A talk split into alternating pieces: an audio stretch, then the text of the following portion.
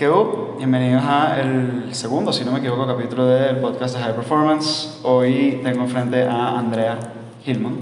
Andrea es nutricionista, nutricionista deportiva, eh, máster de nutrición deportiva, con diplomado del Comité Olímpico de Nutrición Deportiva, especialista en trabajar con atletas y, algo que me llama mucha atención, su trabajo con atletas y equipos de alto rendimiento y el hecho de que ella misma sea maratonista. O sea, el hecho de que tú seas maratonista, Andrea, para mí es, evidentemente, te da una legitimidad y además una empatía que no te daría otra cosa. Y una de las cosas que, con las que yo batallo mucho es con el nutricionista obeso, el psiquiatra deprimido, ¿sabes? Este avatar de la persona que te dice qué hacer pero no tiene la más puta idea de cómo hacerlo. Ese es mi enemigo. Ese es mi enemigo. Entonces por eso me interesa en hablar contigo porque efectivamente tú generas esos resultados en ti físicamente y, y generas, ayudas a generar resultados en otro tipo de personas. Entonces vamos a hablar todo sobre nutrición para alto rendimiento. Es posible que yo me vaya a meter mucho en algunas cosas muy deportivas particularmente y de ejercicio y de crecimiento para hombres tal vez, pero en líneas generales estamos buscando ayudar a, sobre todo jóvenes empresarios, pero a la gente a cultivar alto rendimiento físico, mental, emocional, relaciones, etc. Y mi approach, por lo menos yo siempre le digo a mis clientes al principio, que eh, una premisa fundamental de mi trabajo es la absoluta e ineludible conexión entre cuerpo y mente. Y pues para cuidarte el cuerpo, en la manera que yo lo veo, tienes básicamente tres grandes pilares que, que cuidar, que son sueño, nutrición y ejercicio. Eh, se viene próximamente capítulo sobre sueño eh, y sobre ejercicio con gente también muy crack. Vamos a comenzar por este pilar que es eh, nutrición. Entonces, bienvenida. Gracias, gracias por tenerme acá. La verdad es que para mí es un honor, un placer poder hablar de este tema que me apasiona, que me encanta que es ese entrenamiento invisible, porque así como entrenamos nosotros nuestra mente, nuestro cuerpo, también entrenamos nuestra nutrición, nuestro sistema digestivo. Y por supuesto que la gasolina que le metemos al cuerpo es lo más importante. O sea, no podemos querer tener una máquina perfecta funcionando si la gasolina que le das es una porquería, ¿no? De entrada, no hay manera que yo a fuerza de ejercicio contrarreste una mala nutrición. No hay manera. Ok, es una buena premisa para comenzar la conversación, vamos a pasar por ahí. Sencillo. Hay una, un quote de, bueno, uno de los profesores que tuve en, en el diplomado de nutrición deportiva del Comité Olímpico Internacional que decía como que quizás si tienes una buena nutrición no vas a ser el mejor atleta, pero si eres un atleta de alto rendimiento, el mejor atleta y tienes una mala nutrición, probablemente vayas a dejar de ser el campeón. Claro. O sea, el, realmente el, el, el, vínculo es directo. O sea, es súper importante tener una buena nutrición si quieres rendir al nivel más alto y más óptimo. Totalmente. Y, y yo entiendo, por aquí la gente que termina escuchando este tipo de cosas, o, por lo menos mi contenido, tiende a dividirse entre las personas que de hecho se consideran a sí mismos atletas, así no sea su profesión, este, o las personas que tal vez estén pensando en este momento, yo no soy atleta, porque me interesa? Yo vengo aquí a hablar de repente de, para ser mejor profesional, a buscar ese tipo de herramientas de alto rendimiento, porque me importaría este, hablar de nutrición y sobre todo de nutrición deportiva. Yo tengo mi respuesta. Este, ¿Cuál es la tuya? Sabes que en verdad, para mí el tema de ser un, un maratonista, o sea, más allá de un maratonista, de ser un, un atleta, ya sea que te dediques o no, te da unas capacidades que están como un poco por encima del promedio, de las personas promedio. Eh, obviamente todos los que estamos en este, en este camino queremos sacar lo mejor de nosotros. Si tú quieres sacar lo mejor de ti, también tienes que venir por la parte de la nutrición. Y en verdad, hace poco estaba conversando con una, con una paciente y yo le decía, eh, específicamente del maratón, que es lo que yo hago, como que somos parte de un por ciento de la población mundial. Claro. Y no nada más eso, sino que si tú vas a una entrevista en una, en una empresa y tú dices, mira, yo soy maratonista, probablemente sea súper interesante para la persona que te está reclutando porque dices, ok, es maratonista, es una persona que se cuida, es una persona estructurada, es una persona que está acostumbrada a sufrir, es una persona que tiene una mente clara, ¿sabes? Te da capacidades más allá de la nutrición que están muy sobre el nivel. Claro. Sí, o sea, fíjate que yo, una de las cosas que te decía que una de las pilares es esa idea de la relación cuerpo-mente, pero otro de los pilares para mí es que todo el trabajo que hacemos es un trabajo de identidad. Y a mí me llama mucho la atención que yo no conocí a la primera persona que haya corrido un maratón, que corre maratones, que hable, diga de sí misma, yo corro maratones, yo soy maratonista, yo soy corredora. Ese tema de soy, eh, que es valiosísimo, porque el tipo de persona que corre un maratón, por la propia fuerza de arrastre de su propia identidad, tiene que, y este tiene está entre comillas, pero tiene que hacer X, Y o Z cosa o no puede hacer X, Y o Z cosa sin tener que obligarse. Es su propia identidad lo que lo lleva a cultivar X otra serie de hábitos positivos que luego repercuten en una cantidad de cosas. O sea, eso es lo que yo admiro mucho de la, de la identidad del atleta y de la identidad del maratonista específicamente. 100%, y además que es algo que tú batallas tú contigo. Porque eso es otra cosa que también hablo mucho con mis pacientes, que todos queremos correr mejor, todos queremos correr más rápido, todos queremos tener un mejor rendimiento. Pero al final, tú tampoco puedes hacer más de lo que puedes. ¿sabes? Cada, cada uno de nosotros tiene ciertas capacidades, siempre hay áreas de mejora. Ya sea la nutrición, la fuerza, la mente, cualquier área que esté alrededor del tema de, de rendimiento y de talento. Pero todos siempre queremos ser mejores. Pero con la, realmente la persona con la que tú tienes que ser mejor es contigo. O sea, tú con la versión que eras ayer.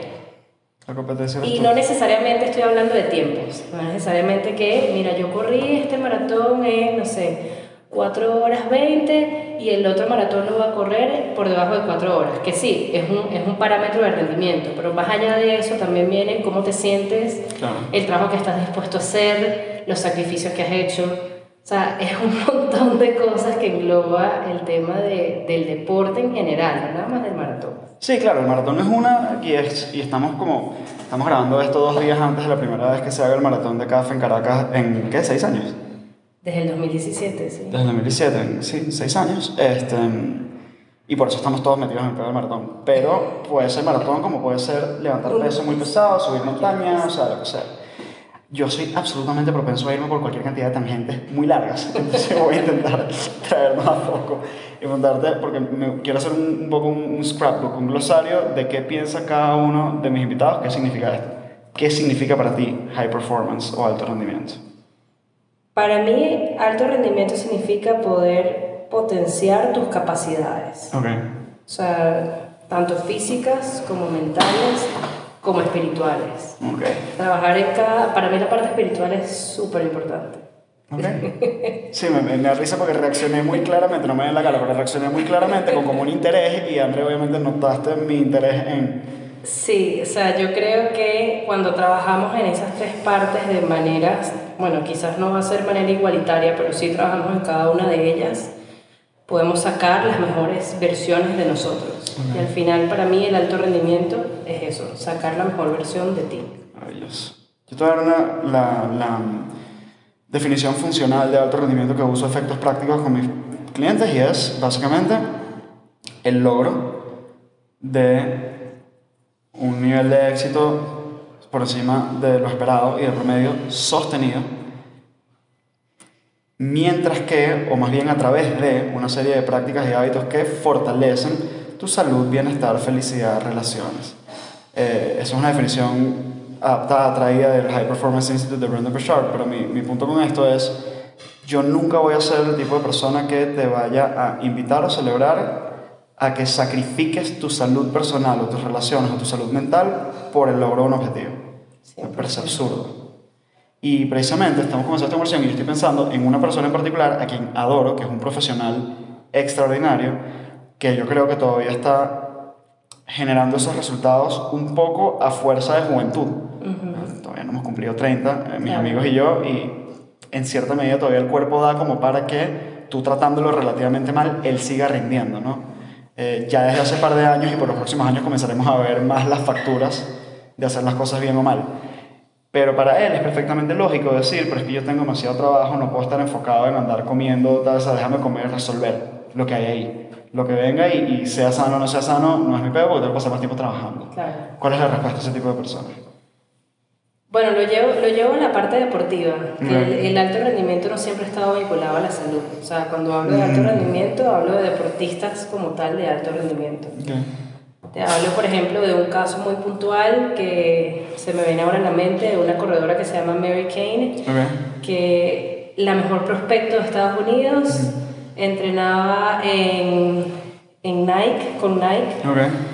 con uno de los entrenadores más prestigiosos del mundo en tema, en tema de atletismo. Ok.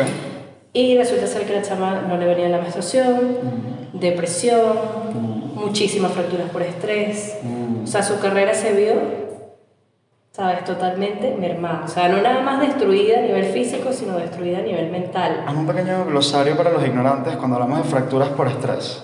Ok, fracturas por estrés. En, en este caso en particular, ella tenía, el entrenador la presionaba mucho con el peso, el tema del peso, no le venía la menstruación, por supuesto las mujeres, eh, falta de estrógenos, etcétera, van directamente vinculados a tu salud ósea. Eres más Mm, propensa ok. a tener fracturas por estrés, porque bueno, por supuesto estás entrenando a un nivel muy alto. Ok. Y esas fracturas por estrés vienen como por ese contacto repetitivo de acciones, ¿sabes? Ok. de entrenamientos. Eh, y bueno, me lleva directamente a eso, a ella, porque estaba en el, en el top del performance Claro. mundial, pero realmente no, era, ¿sabes? no tenía un alto rendimiento. Wow. Entonces es lo mismo que dices tú con, este, con, esta, con esta persona, como que sí, está a lo mejor en, ¿sabes? menos de los 30, este, está, él cree que está rindiendo de la mejor manera, Claro. pero no está viendo las consecuencias que va a tener en el tiempo. Sí, y para mí hay como dos argumentos que para mí son muy, muy, muy importantes. Este, uno de ellos es ese, o sea, el argumento de tiempo, longevidad, factura a largo plazo, que para mí es importantísimo. Pero hay otro.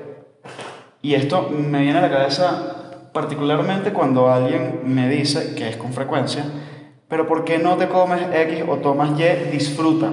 ¿Sabes? Como que vive tu vida, disfruta. Y mi respuesta muy importante, o sea, lo que yo quiero responder es, mamá huevo, yo estoy disfrutando y viviendo mi vida mucho más que tú. Porque yo me paro de mi cama y me siento bien. Claro. Me siento fuerte. O sea, estar en mi cuerpo, dentro de mi cuerpo, es de pinga, se siente bien. Versus tú, cabrón, tienes 30 años y me estás diciendo que tienes lumbago. Tienes 30, huevón, no tienes por qué tener lumbago. Pasa, no, es que tengo una gripe horrible, marico, no tienes por qué tener una gripe horrible, tienes 30 años. ¿Sabes? Y pareciera que uno es perfectamente normalizado ese tipo de achaques y, me- y medicaciones también. No, es que tengo que ir al cardiólogo. Flaco, tienes 28. O sea, a menos que tú seas el 1% de la población que tiene una precondición cardíaca demasiado fucking rara, Congénito. congénito que nadie, ok, listo. ¿Qué coño seas el cardiólogo a los 28? Honestamente. Este, y pareciera que no hay, hay una desconexión mental completamente, como que no, eso no tiene nada que ver con mis hábitos, eso es la vida. No, no es la vida, flaco. Es lo que estás haciendo. Sí. Y, y lo que digo, o sea, si tú estás generando unos resultados que por ahora son extraordinarios, pero te estás sintiendo mal, física, mentalmente, todo, no lo amerita, no vale. ¿Para qué? 100%. Sabes que yo siempre hablo con mis pacientes, sobre todo con los que, los que están buscando tipo optimizar su composición corporal, bajar de peso o aumentar masa muscular o hacer algo un poco más específico, que lamentablemente a todos nos han enseñado como, sabes, ese reward inmediato. ¿Sabes? Es como, ay, bueno, me voy a comer, no sé, me voy a comer esta hamburguesa porque es lo que me provoca y yo tengo que escuchar a mi cuerpo y, ¿sabes? No me importa si yo quiero bajar de peso o quiero mejorar mi, ¿sabes? mi composición corporal porque quiero, no sé, correr más rápido o ser mejor deportista o lo que sea, yo me la como y punto, ya mañana veo. Ya mañana. O de algo me voy a, o de algo me voy a tener que morir, eso Ah. es algo que todo el mundo dice. Coño. Pero al final yo siempre les digo como que, ¿sabes? Te, tienes que enfocar en, en the big picture, Claro. ¿sabes? Si tú quieres algo, si tú realmente quieres algo, tienes que ver tu meta ya, ¿sabes? No te digo que a lo mejor no te vayas a comer una hamburguesa un día en particular, Claro, ¿sabes? claro. Porque eso no tiene nada de malo y no te va a repercutir en tu proceso y al final, sí, la vida hay que disfrutarla, pero también tienes que tener tus objetivos y tus metas claras, ¿sabes? Y, y en la vida uno tiene que buscar un balance, pero si tú quieres algo, realmente que tienes que salir de tu zona de confort. Claro. O sea, y sobre todo pasa mucho con el tema de, de la nutrición, que uno viene, o sea, yo me baso en cambiar hábitos. O sea, yo soy, yo soy una educadora de cambio de hábitos. Claro. ¿Por qué? Porque yo te puedo dar la mejor, el mejor plan para ti, pero al final tú eres el que tienes que llevarlo a cabo. O sea, yo no puedo comer por ti. Claro. Yo no puedo perder grasa por ti, yo no puedo hacer el entrenamiento por ti, tienes que hacerlo tú. Y si tú no te enfocas en lo que realmente quieres lograr, si eso es lo que realmente quieres, nadie lo puede hacer. Claro. Entonces es como enfócate en the whole picture, no en este instante placentero que al final te la comiste y ya. Y ya. Pero cuando tú dices, wow, mira, mira dónde estaba aquí y mira dónde estoy en uno, dos meses, dices, wow, o sea, mira todo el trabajo que hice, todos los cambios que hice, que además probablemente sean cambios que vayas a mantener en tu, ¿sabes? En tu vida. Claro. Porque para mí, o sea, para mí mi objetivo no es que tú vayas a mi consulta y yo te haga un plan, te voy a hacer una dieta y vas a rebajar 15 kilos en un mes y ya hiciste la dieta y ya no. Para mí, mi objetivo es enseñarte a comer y que tú Claro. realmente tengas unos hábitos que te vayan a durar para toda tu vida. Y que sea yo tu nutricionista o sea otra, o, tengas, o, o- o no tengas nutricionista, simplemente tú aprendas a hacer las cosas de alguna manera diferente que realmente te, a- te aporten a tu vida. A nivel de mindset, Andrés, ¿qué hace la diferencia entre la persona que logra efectivamente cambiar, ese, crear esos hábitos, yo diría cambiar esa relación emocional con la comida y aquellos que no? Conciencia. Ok, Conciencia de lo que estás haciendo. ok. Conciencia de saber de dónde vienen, por qué tengo tantos cravings, por qué tengo tanta ansiedad, por qué me provoca comerme tanto esto. Ok. O sea, un poco conciencia en lo que hacemos. Vivimos en, una, en un mundo automático. O sea, Compulsivo. compulsivo. Incluso uno mismo, ¿sabes? Uno a veces vas en automático por la vida, tipo, no sé, vas a manejar y tienes que ir a la panadería y ni siquiera te acuerdas cómo llegaste de tu casa a la panadería, ¿sabes? Y dices, miércoles, yo manejé en qué momento, ¿sabes? Porque venías en, en otro mundo, pero cuando tú realmente le empiezas a dar valor y empiezas a tratar de estar en el momento presente, te puedes dar cuenta de las cosas que te apoyan y de las cosas que no te apoyan. Claro.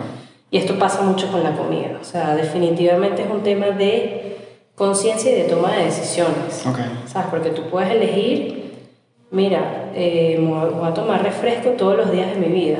O también puedes elegir, oye, me puedo tomar un refresco de vez en cuando, pero en mi día a día voy a tomar es agua. Es decisión. Hay una cosa, o sea, para mí, creo que una, una de las diferencias, o sea, hay varias cosas clave que me llaman la atención de lo que está diciendo. Una de ellas es que hay una diferencia clave entre placer y satisfacción.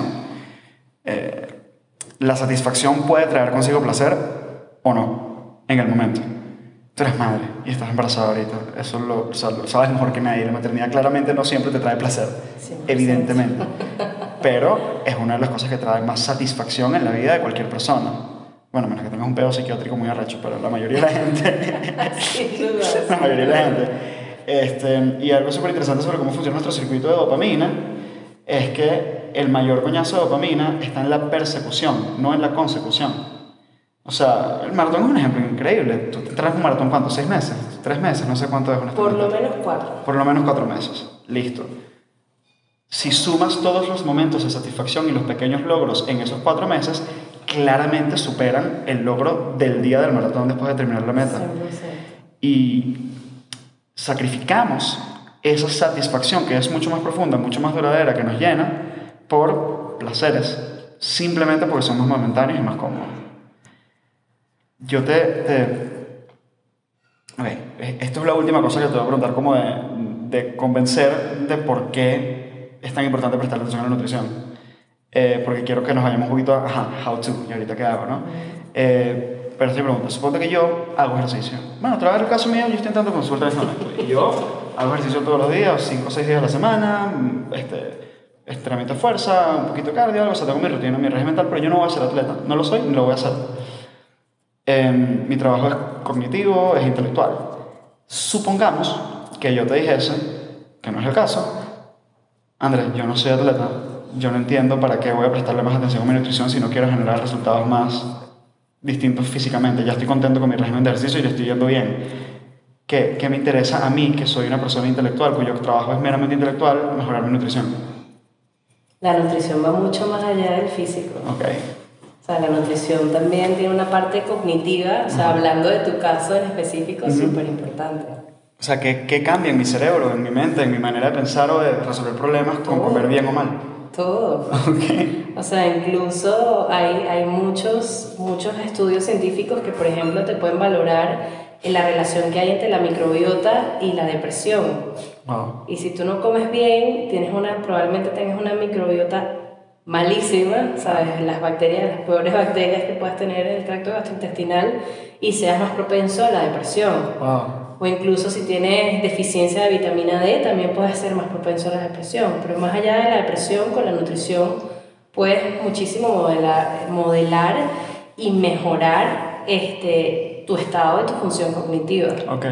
¿Por qué? Porque la nutrición es nuestra gasolina. Ok. O sea, los alimentos son nuestra gasolina. O sea, gasolina no Los solo para los músculos del cuerpo, sino para mi cerebro. Para, para todas nuestras células. Ok. O sea, para el cerebro, para el hígado, para el corazón, para todo, para todo. O sea, si nosotros no comemos, primero que nos morimos, nos enfermamos. Y eso lo estamos viendo, ¿sabes? Todo, todas estas enfermedades crónicas no transmisibles, llámense diabetes, síndrome metabólico, hipertensión, ¿por qué vienen? Entonces, la que a mí más me parece interesante y más me aterra, Alzheimer. Alzheimer. O sea, el corpus de data de los últimos, no sé, 5 o 10 años sobre insulina, consumo de azúcar y Alzheimer, a mí me tiene Es impresionadísimo. una locura. Que lo llaman incluso diabetes tipo 3, es como lo, lo llaman Claro. algunos médicos. Pues.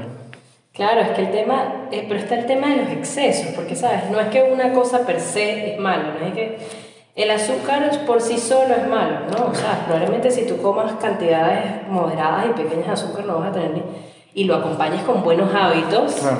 no vas a tener ningún tipo de problema. El tema es cuando tu alimentación es súper deficiente, cuando eres una persona sedentaria, Ya. cuando es una persona que no estás productiva, además, porque el, el tema del Alzheimer y esas enfermedades cognitivas también vienen, tiene muchísimo que ver cómo es, esa pers- cómo es esa persona, a qué estrés está sometido, cómo es su productividad. Ok. Este, ¿sabes? Podemos hablar demasiado rato de esto Claro. y, y es que todo está vinculado, porque nosotros no nada más somos nutrición, somos personas holísticas, Por supuesto. que todos nos, que todos nos afecta. Vámonos a lo práctico. Llego ahorita a tu consulta. Hombre, 29 años, 1,71 de altura, 67 kilos de peso. No sé mi porcentaje de grasa corporal, me lo, me lo medí a los coñazos en- con internet y una cinta de medición y me dio algo así como 10%. Este, la primera pregunta para mí que te haría es, y esta, porque lo otro está siendo abogado del diablo, yo obviamente creo profundamente en la relación de la, de la nutrición con, el- con la mente y por eso estamos aquí, pero esto sí es un poquito más cercano a mis, a mis clientes perdón, y a mí, que es, si yo ya soy un carajo super gallo que vive escuchando podcasts, leyendo libros, tal de nutrición, etcétera, y más o menos tengo bajo control mi nutrición, me siento bastante sano, ¿por qué voy a un nutricionista? Para mejorar quizás, para revisar que lo que estás haciendo está bien, Ok, que va con tu estilo de vida, ok, que estás consumiendo las porciones adecuadas, ok. que tienes una alimentación variada. Quiero que sepan que justo antes de comenzar a grabar esto, Andrea me dio un pequeño cachetón, que es el siguiente. Yo hago ayuno tanto intermitente como prolongado. Y a veces como bastante keto, no sigo una dieta ketogénica, si quieres podemos hablar de esas grandes este, modas ahorita un ratico porque quiero hacer un poquito de myth busting. Pero yo le digo, coño, yo siento que en tal y tal momento están en, en- estoy en ketosis. Y Andrea me dice, em, ¿cuánta proteína estás comiendo? Yo, no sé, X, cuatro huevos, cualquier vaina. Bueno, hay un proceso que se llama gluconeogénesis en el cual es posible que tú no estés entrando en ketosis porque tu cuerpo está sacando carbohidratos o, o glucosa más bien de la proteína. Y yo, ah, fuck. O sea, ese tipo de, de cosas me ayudan a entender que efectivamente, por más que uno lea y busque podcast y vainas, este, hay gente que es profesional en las vainas. Pues. Yo soy fan de la ciencia. Ok.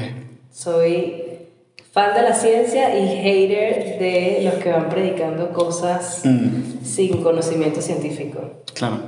Bueno, eso creo que yo compartimos algo en común, que es que nuestras ciencias, la mía siendo behavior change, la tuya siendo nutrición, están plagadas de mitos y charlatanes y huevonadas. 100%. Y es, un- es demasiado retador y es un fastidio. o sea, porque cualquier persona probablemente, ¿sabes? Como que te quiere, refuta cualquier cosa y es Mm. como que ya va. ¿Quién, es, quién, quién ha estudiado esto por años y años? Que ojo, O sea, yo te digo algo. yo siento que cada vez que estudio más sé menos. O Claro. sea, porque se abre un infinito de. O Claro. sea, un infinita, infinitas posibilidades y sobre todo a nivel científico. Mm. Entonces cuando alguien viene y me dice algo como tan, esto es así y esto es así y punto, es así, pero ¿por qué? ¿Quién eres tú? ¿Quién lo dice? Claro. ¿Sabes? Como una, como una fe ciega, Ok. que es el que no me convence. Claro. Sí, el, el ideólogo. Pero te viene mucho carajo ladilla como yo que se leyó tres libros y cree que sabe suficiente. Sí. Ok. O sea, es que en temas de nutrición, como está tan de moda, eh, hay tantas, también hay tantas vertientes, tantas cosas nuevas que salen que, que todo, ¿sabes? Que sí, te lees tres cosas y crees que ya... Y ya estás listo.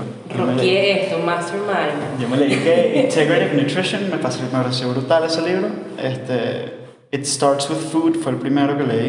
Ok. Este, no acuerdo qué más, algunas cositas por ahí. Bueno, justo venía hablando con, con, con una amiga hace rato de, de los libros y ella me decía, coño, tú deberías escribir un libro. Ya. Y yo le digo, yo en verdad preferiría meterme más a investigaciones científicas. Claro. Porque un libro lo escribe cualquiera. Sí. O sea, yo te agarro y te puedo escribir un libro y te digo, sí, la dieta cetogénica, la dieta cetogénica, comes tanto de proteína y entras en ketosis, comes tanto, o sea, X. Eliges selectivamente la evidencia que te Eliges interesa y dejas, ignoras la que no te interesa. Exactamente. Pero cuando tú te metes en investigaciones científicas, obviamente si haces un buen estudio, este, bien diseñado, bien avalado, ahí no tienes a dónde agarrar. O sea, ahí es lo que se te presentará. Claro. Y eso no tiene precio. Entiendo, entiendo 100%. Para mí ha sido, desde que comencé a trabajar con el laboratorio de Stanford, de una u otra manera, o sea, porque me entrenaron y tal, de, de Behavior Design, y tengo esa relación con BJ todavía. Coño, cada vez que hablamos es, aquí están todas estas líneas de investigación que nosotros desde aquí no podemos perseguir porque somos un laboratorio. Claro. ¿Quién las agarra? Y nosotros, los que entrenamos con él, ninguno tenemos un laboratorio a nuestra disposición. O sea, estamos buscando la manera de perseguir esa línea de investigación por el mismo motivo, porque hay tantas hipótesis. O sea, cada vez descubres tanto más tu propia ignorancia, hay tantas hipótesis por explorar, tantas cosas de las cuales no hay evidencia todavía, que coño, deberíamos estar haciendo demasiado más research en todo momento.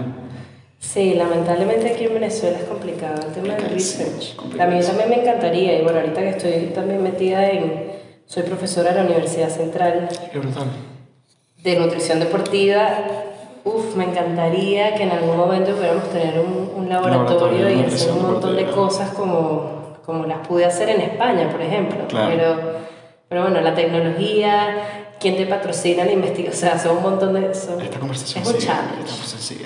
Mira, eh, llega, llega tu consulta, ¿no? Me convenzo de que efectivamente sé infinitamente menos de lo que creo que sé y me voy a callar mi boquita y escuchar a la profesional. Este, eh, ¿Por dónde comienza esa consulta? Conociéndote, Ok, conociendo todo lo que haces. ok.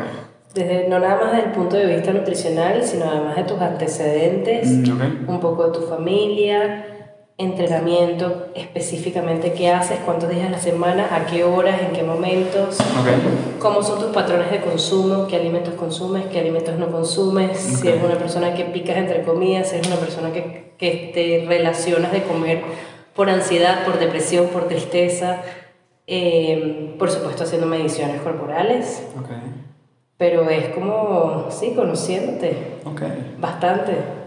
¿Sabes qué? Primero, o sea, ya, ya, ya viene, de alguna manera yo, yo vengo con gran respeto y admiración hacia ti por dos motivos. No, primero porque la primera persona que me recomendó hablar contigo, que es un- uno de mis mejores amigos, que es Oscar, eh, confío mucho todavía, no mueras.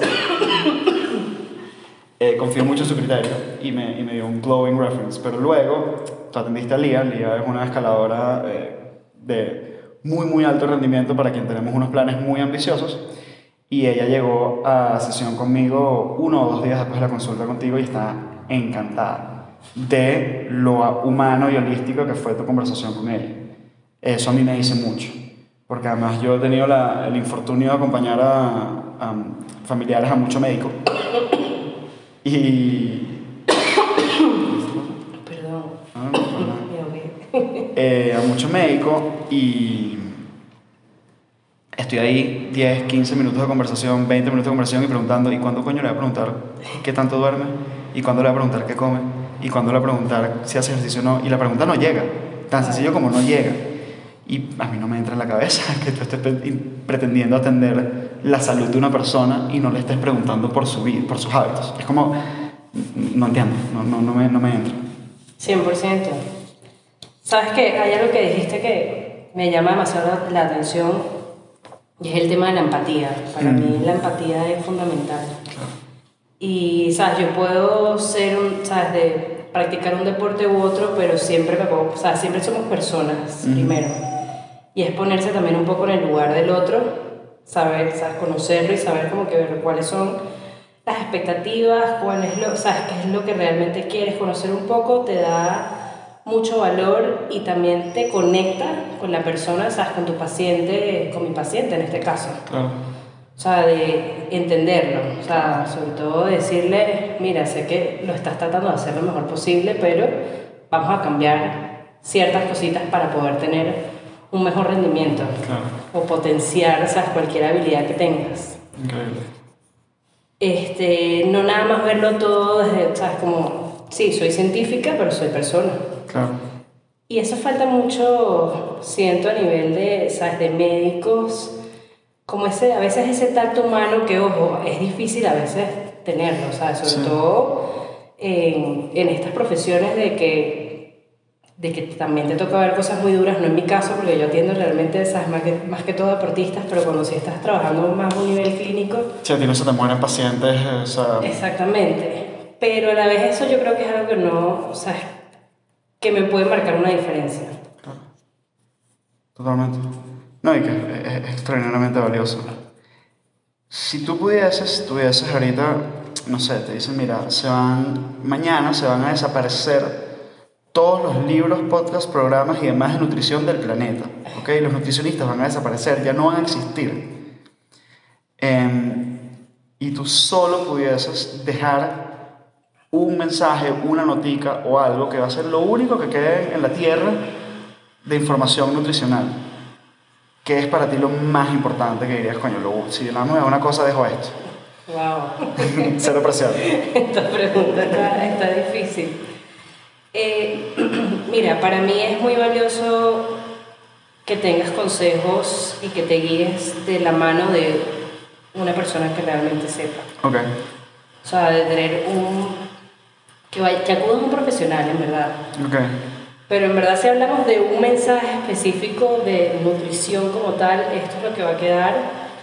Creo que es importante mencionar varias cosas. O sea, primero que podemos tener una alimentación variada y podemos igual alcanzar nuestros objetivos. O sea, lo que hablábamos hace rato, muchos caminos llevan a Roma. ok, Podemos llegar de muchísimas maneras dependiendo de los hábitos de cada uno. Lo importante es hacer algo que tú puedas sostener en el tiempo. absolutamente. Eso es clave. Y de siempre, siempre priorizar la calidad de tus comidas. Ok, Si tú eres una persona que quieres rendir al mejor nivel, tienes que comer al mejor nivel. ¿Sabes? Estoy hablando de eh, bajarle muchísimo los procesados, ok, tener una alimentación lo más natural posible. ok. De todo, lo más natural. Entendiendo que hay muchísimas cosas en el mundo del campo de la nutrición que todavía se están explorando, se están debatiendo, no son de alguna manera ciencia este, establecida completa, ¿qué par de cosas sí puedes decir, mira, hasta ahora sabemos que esto es muy probablemente, seguramente así? Ok. Los carbohidratos, ¿Ok? demasiado importantes para el alto rendimiento. El carbohidrato es el nutriente de la intensidad. O sea, Estamos anti, o sea, no, no creemos en el keto. En algunas situaciones, dependiendo del objetivo que tengas. Mm. Quizás quieres perder peso y eres una persona que no eres deportista. Probablemente el keto te funcione. Eres una persona que haces, no sé, llamamos triatlón, nadador, futbolistas, depor- cualquier deporte de equipo, cualquier entrenamiento, cualquier deporte que sea de alta intensidad, el carbohidrato va a ser tu mejor amigo. Ahora, el tipo de carbohidrato dependiendo del- depende del momento. Ya. No es cualquier carbohidrato. Si estamos hablando del día a día, probablemente, ¿sabes? Los carbohidratos que más te benefician, carbohidratos un poco más complejos, carbohidratos que se tarden un poco más en absorberse, Ejemplo. que tengan más fibra, hablemos de batata, yuca, eh, Eso es un, integral. una side, porque esto lo hice y no sé si, si es una buena decisión o no de mi parte, asumí que sí. Yo básicamente me despedí del pan en mi vida, con las excepciones en las cuales yo coma una hamburguesa, que es un caso especial, o una pizza, que es un caso especial. Pero en líneas generales en mi vida no hay pan. ok. Em, mi carbohidrato que suplantó eso en mis desayunos y cenas es el casabe. ok. ¿Qué pensamos del casabe? Más o menos igual que el pan. ¿En serio? Qué cagada, pana. Qué cagada. ¿Por qué? Todo está el tema de las cantidades también. Ok. Eh, o sea, sí, el casabe vamos a decir que es un poco más natural, pero al final la yuca es súper, ¿sabes? La procesas, haces harina, a partir de ahí haces el casabe. Y el pan, vamos a decir que tienes el trigo, lo procesas, haces harina y haces el pan. Me rompes el corazón, André. Eh, hay, hay muchos tipos de pan, hay panes que son mucho mejores que otros, ¿sabes? A nivel nutricional. En esta vaina no venden pan Ezequiel, por ejemplo. No, pero, pero hay panes chéveres integrales. Sí. Está bien, que la ella. Como mucho casabe. Reconcíliate. ¿Sabes qué? En verdad, eh, me gusta rescatar de mis pacientes, a, a mis pacientes el tema de, de ser tan restrictivos. no, neces- no necesitamos ser tan restrictivos. Ok. Podemos comer de todo, ¿sabes? Y comer rico, comer de todo, comer saludable, comer con calidad. Pero cuando tenemos esas restricciones es como, miércoles, qué difícil, ¿no? Qué difícil comer, qué sacrificado, qué... Claro, conmigo pasa algo en particular que es que yo puedo desayunar, y en algunos casos puedo desayunar y cenar, la misma cosa, Ok. seis días seguidos y estar feliz. No te aburres. Te mil huevo revuelto o frito y el aguacate, para mí, yo puedo comer solamente eso también y no, no me voy a aburrir, estoy feliz. Soy monótono. Claro. O sea, la monotonía en la comida, me, me la disfruto, no me la diga. Este, eventualmente, bueno, me provoco una cosa u otra y perfecto, no hay ningún problema.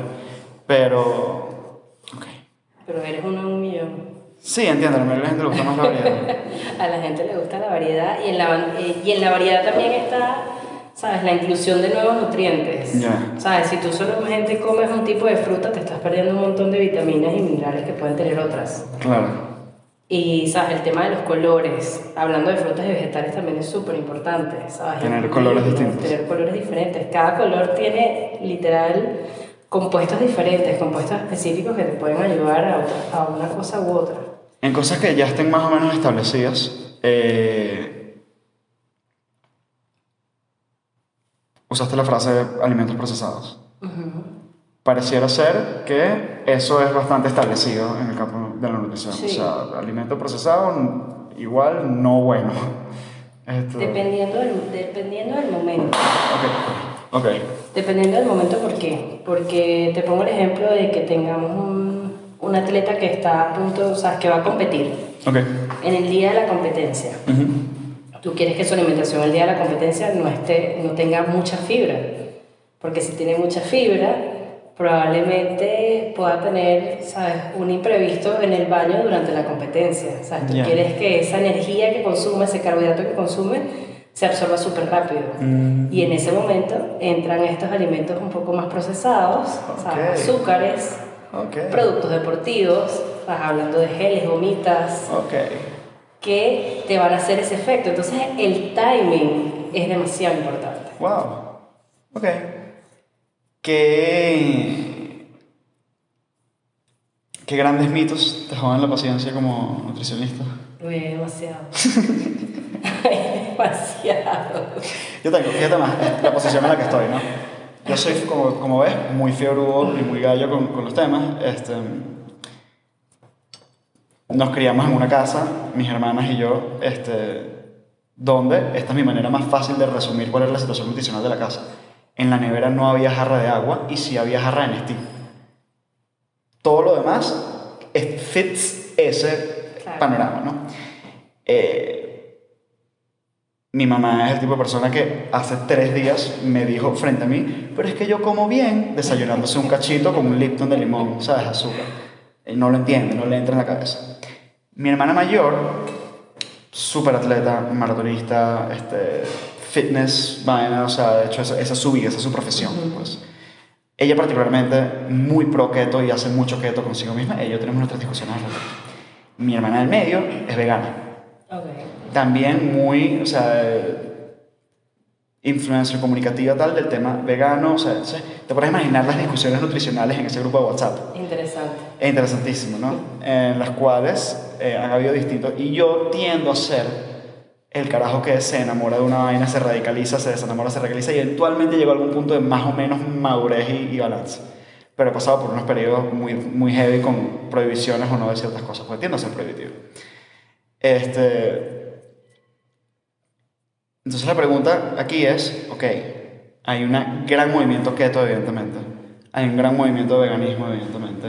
Hay un contramovimiento del veganismo que no es grande, pero que sí es ruidoso.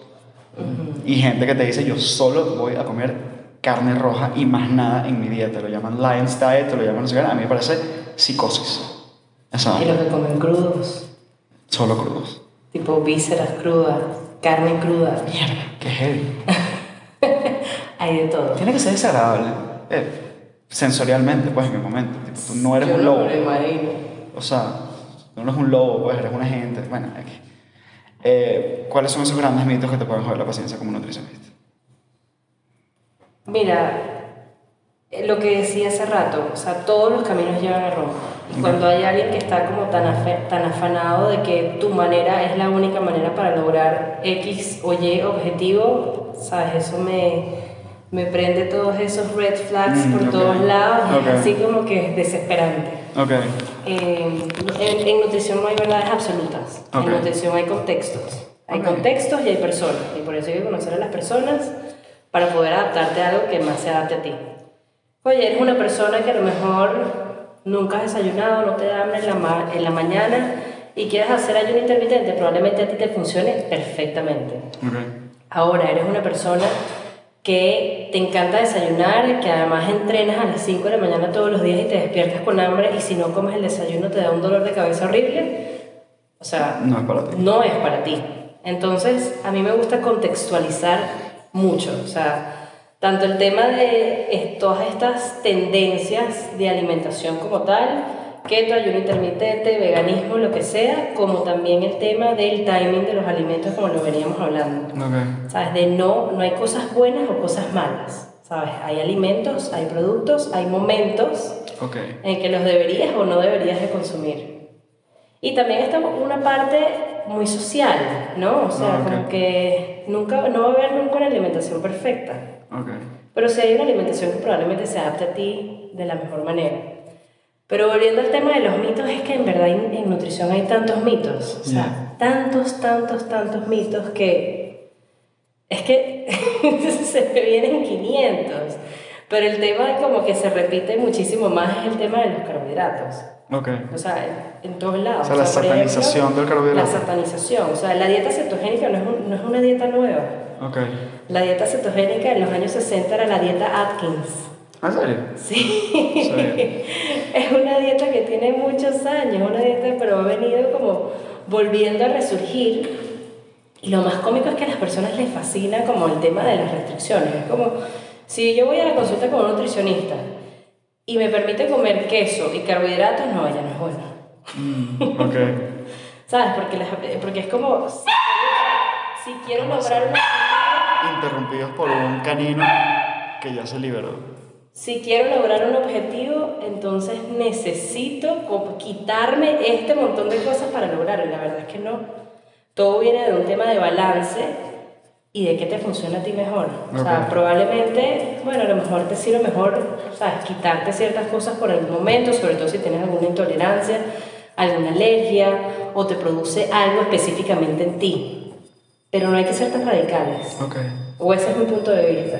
Y ese es el tipo de cosas, por ejemplo, alergias, tolerancias, intolerancias, que uno mide y se hace tests y vainas y eso lo llevas a consulta y... 100%, pero ahí también hay mucha, es un mundo también donde pueden haber muchísimos charlatanes y donde hay que saber con quién, o sea, hay realmente gente que sepa y que maneje el tema de las intolerancias y las alergias y que te pueda realmente eh, leer adecuadamente esos exámenes. Hay cosas básicas que evidentemente quien está escuchando no va a entrar en consulta en este momento por lo menos. Eh, cosas básicas, digo, mira, yo soy el tipo de persona que tiene actividad física, hago ejercicio, de repente hago entrenamiento de fuerza y un pelín de cardio, juego pádel, coño, la vaina con el pádel es una vaina muy fiebre. Yo no he comenzado a jugar pádel todavía, pero literalmente el 99% de mis clientes me han invitado a jugar pádel en las últimas tres semanas. Este, pero casos que son personas físicamente activas, eh, son personas inteligentes, ambiciosas, empresarias, muchas responsabilidades, no demasiado tiempo. Eh, ¿Qué bases fundamentales están ahí que tú dices, mira, si no puedo tener consulta contigo y te voy a dar algo muy general, presta atención a esto y esto y esto? Principalmente el tema de conciencia. Ok. O sea, realmente ve qué es lo que te está apoyando y qué es lo que no. O sea, está pendiente de lo que decides comer, de lo que eliges comer, sobre todo cuando haces algo con mucha frecuencia. ok.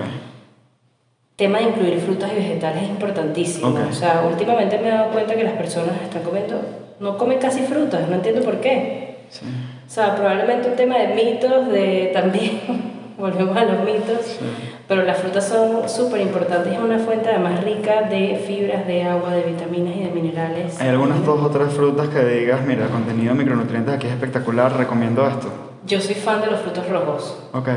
Fresa. Fresas, moras, frambuesas, blueberries. ¿El blueberry se consiguen en este país? Congelados sí. No, y sí se consiguen. ¿Dónde? No sé, pregunto. En la muralla se consiguen. Fíjate, ahora lo sé. Este, pero esas frutas son altísimas en polifenoles, en polifenoles Ok. y los polifenoles tienen un montón de acciones en el cuerpo, o sea, desde que son altísimos antioxidantes, pero a nivel cardiovascular, o sea, a nivel vascular realmente. A nivel de vasos sanguíneos son también súper potentes protectores. Ok. Entonces, para mí esas frutas son increíbles y además son altas en vitamina C y en un montón de, de vitaminas y minerales increíbles. Maravilloso. Eh, tema de consumir agua, o sea, Ok. de, de estar suficientemente hidratado, de estar bien hidratado. ¿Tú tomas sal con el agua en algún momento del día? No, pero bueno, porque mis alimentos, ¿sabes? Tienen, tienen sal. Ok. Pero si eres una persona que, comes que consume muy bajo el sodio, probablemente Puede estar bien. ¿Juguito de limón en el agua? a veces, Ok. a veces. Eh, Pero no por ese mito de que el, el, el agua en ayuna con limón te ayuda a adelgazar y eso. yo no sé adelgazar. A ver, como me ves, eso nunca ha sido mi meta. Lo contrario. Eh, a mí lo que me pasa con el agua, que en la mañana de repente me tomo un pelín de sal para rehidratarme y a veces le ponía limón, no lo he puesto posiblemente porque me ha dado la exprimir los limones, es el único motivo, Ok. no hay ningún otro motivo que no sea ese. Eh, por, leí un tema de electrolitos, hidratación, o sea, es- eso fue lo que me convenció a mí. No sé qué tan acertado o desacertado esté en creer eso. Bueno, los electrolitos los vas a ir obteniendo en el día, Claro. ¿sabes? Con, tu con tus alimentos. Claro. ¿No tomas electrolitos como suplemento en ningún momento? Cuando hago deporte, sí. Ok. O sea, cuando hago un deporte, cuando quizás juego tenis y voy a estar una hora y media jugando tenis, probablemente sí tome electrolitos o cuando corra también un largo. Pero en el día a día consumir electrolitos, no porque ya lo tengo en mi alimentación. Ok. Voy a lanzar como dos o tres temitas relativamente rápido porque nos estamos comiendo el tiempo. Em, uno, ayuno. Ok. ¿Qué pensamos, qué creemos que... Es un patrón, es un patrón de alimentación Ok. donde últimamente se hace también más como para fines de disminuir peso. Ok. Bueno, también hay, también hay otras cosas, autofagia, no sé qué. Para mí es eh, eso. Es longevidad, es autofagia, Sí, es ya sí. fla, fla, fla, fla. Pero que todavía tampoco es que está demasiado.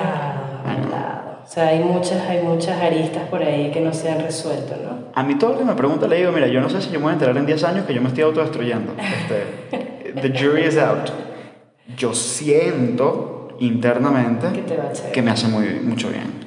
Ok. Eso puede ser un placebo, pero es lo que Bueno, siento. por eso sí, al final tú te sientes así y te, y te, te viene bien en el día a día, chévere, hazlo. No, incluso ayunos prolongados en mi caso, o sea, Claro. 24, 48. No he pasado de 48 hasta ahora, lo Ok. pretendo hacer pronto. Wow.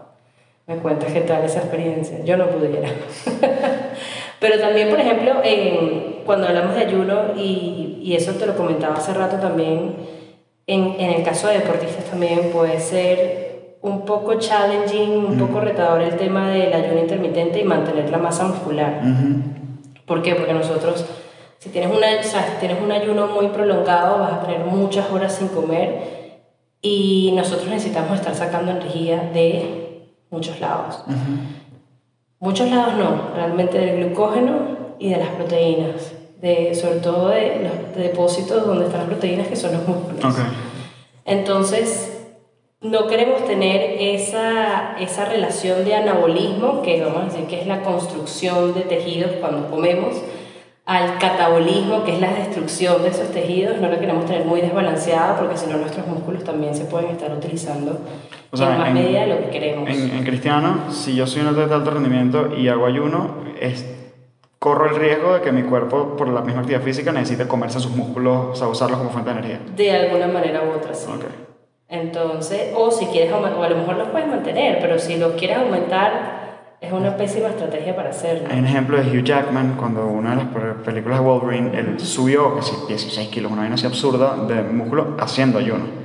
Este, y las porciones de comida en el feeding window eran una vaina que el tipo hacía, no, o sea, era, era asqueroso, era desagradable comer tanto en ese poco tiempo. pues.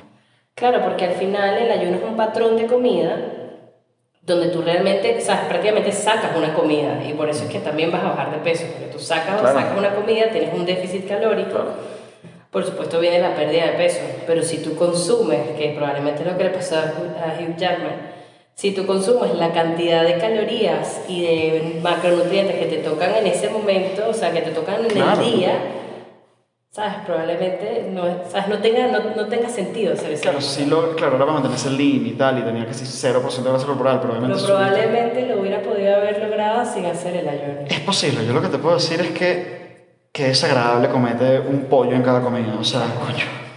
Muy forzado. Suplementos. ¿Hay algún suplemento en particular, o algunos suplementos en particular que recomiendes universalmente, que recomiendes mucho a tus pacientes, que tomes tú personalmente?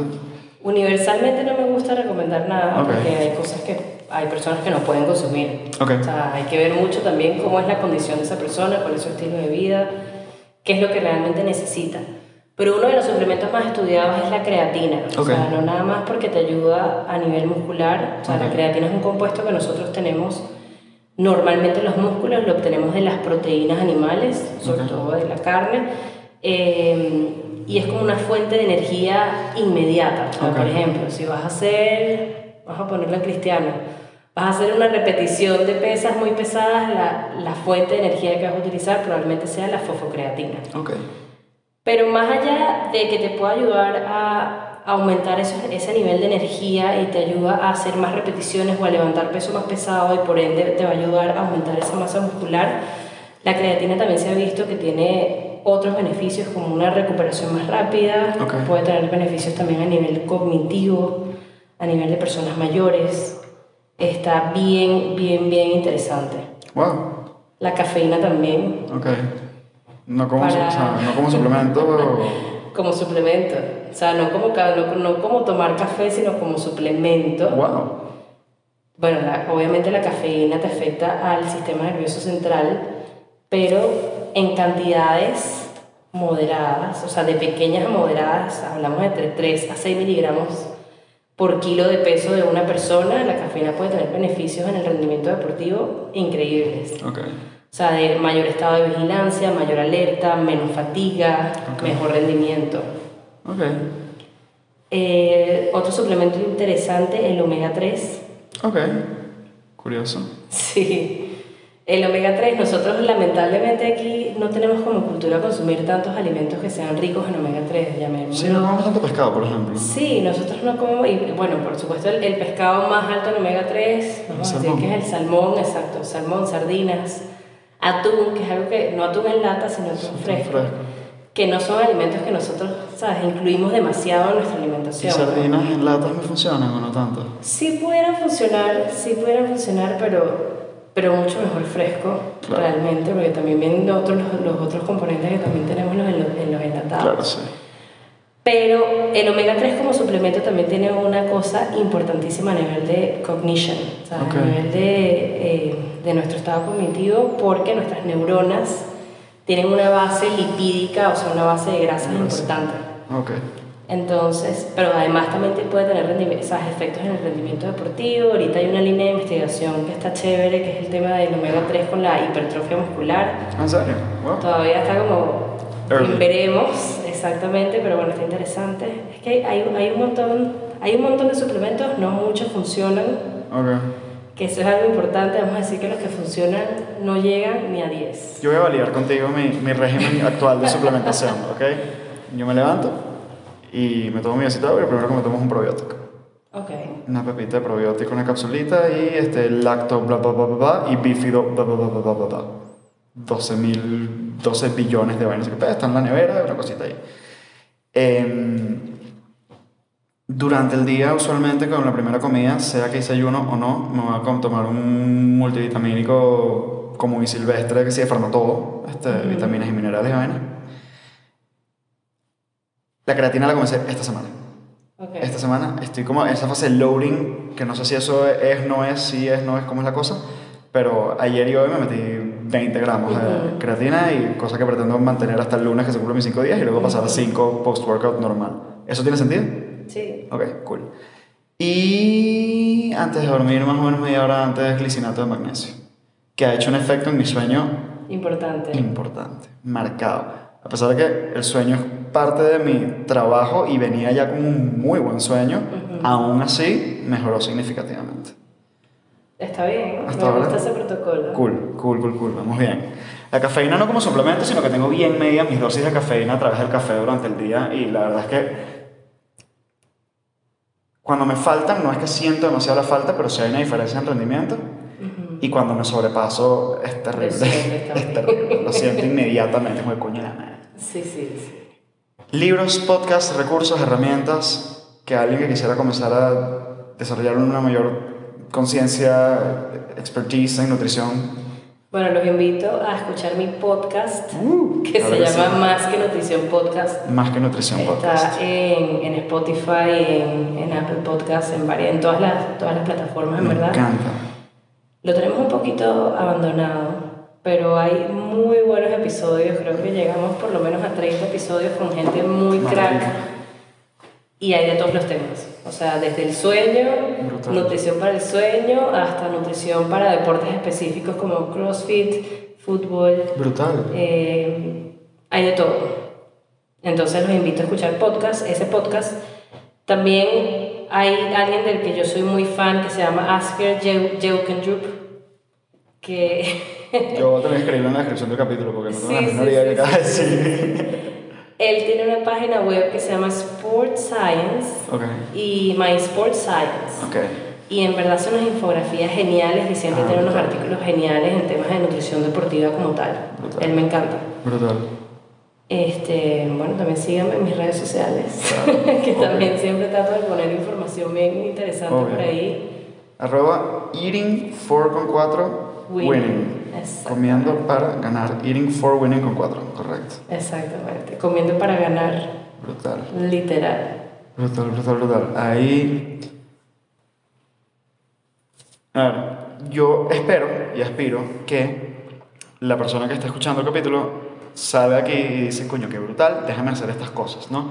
Una de las primeras cosas probablemente sea buscar el podcast y de repente grabar o guardar algún tipo de algunos de los episodios para comenzar a escucharlos en el carro o lo que sea. Pero me gusta dejarles siempre con lo que yo llamo en mi trabajo el mínimo esfuerzo viable.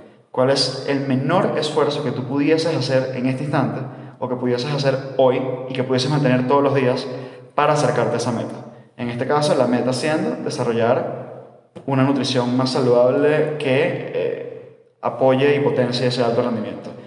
¿Cuál es ese mínimo esfuerzo viable que casi cualquier persona en casi cualquier contexto pudiese hacer a partir de hoy todos los días? Yo les diría que es bueno plantearse como un objetivo pequeñito de que tú sepas que te puede llevar a alcanzar tus objetivos. Ok. Si tú eres una persona súper dulcera, por ejemplo, trata de decir, hoy no voy a comerme ese chocolate que me como todos los días. Ok. Manténlo por lo menos un rato, por lo menos par de semanas. Ok. Y vas a ver cómo esa ansiedad por ese chocolate que te comes todos los días va a bajar.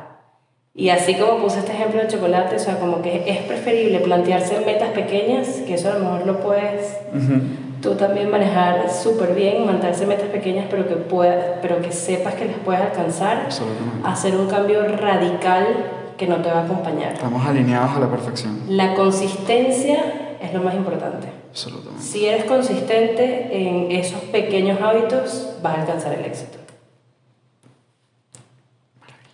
No puedo, no puedo dejarlo mejor, por favor. André, mil, mil gracias. No, gracias a ti.